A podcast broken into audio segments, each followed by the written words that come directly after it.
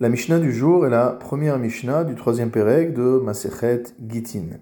Kol get shenirtav shelo leshum isha pasul. Tout acte de divorce qui a été écrit dans une autre intention que l'intention de divorcer une femme, de répudier une femme, ce get est pasoul. Ketsad, de quel cas parle-t-on? A priori, si on écrit un get, c'est forcément pour répudier une épouse. Haya envers bashuk veshama kol sofrim makrim. On parle du cas d'une personne qui marchait dans la rue et qui entend sofrim, c'est-à-dire des enseignants, qui dictent ou qui instruisent leurs élèves en leur disant Ish ploni, megaresh et plonit mimakom ploni. Tel monsieur divorce de telle femme de tel endroit. Et donc les élèves sont chargés de rédiger le get pour s'entraîner. Ve'amar, et la personne qui entend cela répond Zeshemi vezeshemishti. Voilà que c'est mon nom et c'est le nom de ma femme. Et il voudrait utiliser ce get qui est en train d'être rédigé par l'élève pour répudier sa femme.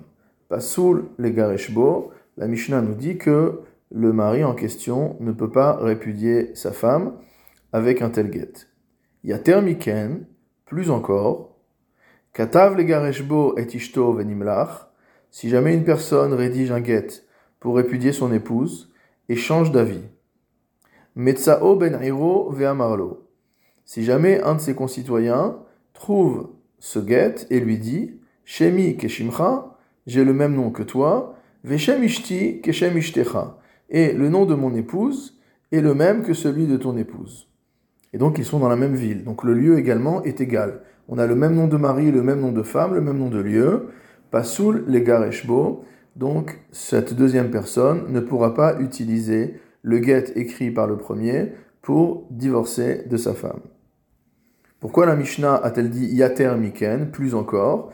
Parce que dans le premier cas, nous dit le Barthénora, c'était simplement des élèves qui apprennent l'écriture du get, donc forcément il n'y avait pas d'intention de divorce, dans la rédaction du get. Dans le deuxième cas que nous venons de voir, celui qui a rédigé le get l'a bien rédigé dans une intention de divorcer.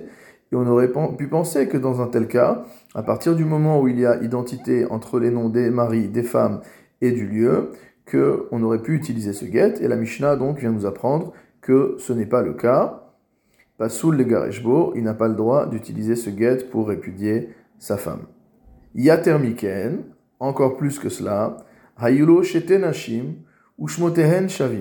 Si jamais un homme avait deux épouses, et les deux épouses, par hasard, avaient le même prénom. Katav le gareshbo et hagdola, s'il a écrit le get pour répudier la plus grande des deux. Lo yegareshbo et aktana, il ne pourra pas utiliser ce get pour répudier la plus jeune des deux. Yater miken, plus encore. Ketov et garesh, pasoul les Si jamais il dit au scribe, rédige-moi un acte de divorce et je l'utiliserai avec celle de mes épouses que je désirerai. Encore une fois, il s'agit de deux épouses qui ont le même nom. Alors dans ce cas-là, il n'a pas non plus le droit de répudier sa femme. Donc on voit à chaque fois qu'il y a un plus grand ridouche. Dans le cas où il avait deux femmes avec le même nom le chidouche est que bien que le get ait été rédigé à l'intention de sa femme qui porte tel nom, et que son autre femme porte le même nom, alors malgré tout, s'il veut changer de femme dans l'utilisation du get, alors ça ne marche pas. Et le dernier euh, passage de la Mishnah est un encore plus grand chidouche, c'est-à-dire qu'il aurait voulu se laisser la possibilité dans la rédaction du get de répudier l'une ou l'autre des femmes. Et a priori, on va dire, bah, s'il a inclus dans son intention l'une ou l'autre des femmes, le jour où il utilisera son get, il sera valable. Donc le chidouche de la Mishnah, c'est que ce n'est pas valable, étant donné que il doit écrire le get pour une femme spécifique, et non pas simplement pour une femme qui porte tel nom, dans le cas où deux femmes portent le même nom.